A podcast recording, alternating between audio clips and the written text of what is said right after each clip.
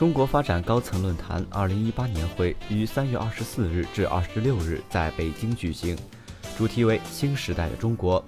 苹果公司 CEO 库克出席开幕式并发言。库克表示，过去四十年，中国取得了令人瞩目的经济高速发展成就。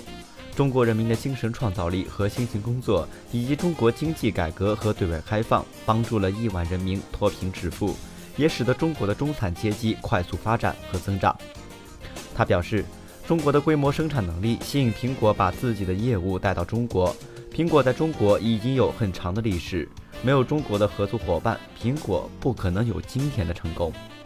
不过，他认为现在的中国以高质量的制造著称，而且从来没有像今天这样引领创新。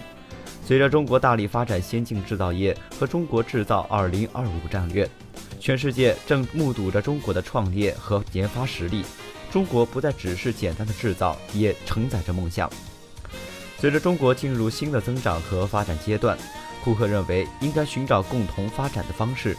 苹果必须为整个中国和世界面临的挑战做出贡献。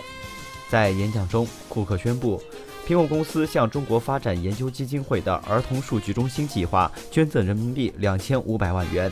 希望通过此举帮助三十多名贫困地区从幼儿园到初中的学生，通过支持和培训找到脱贫的途径。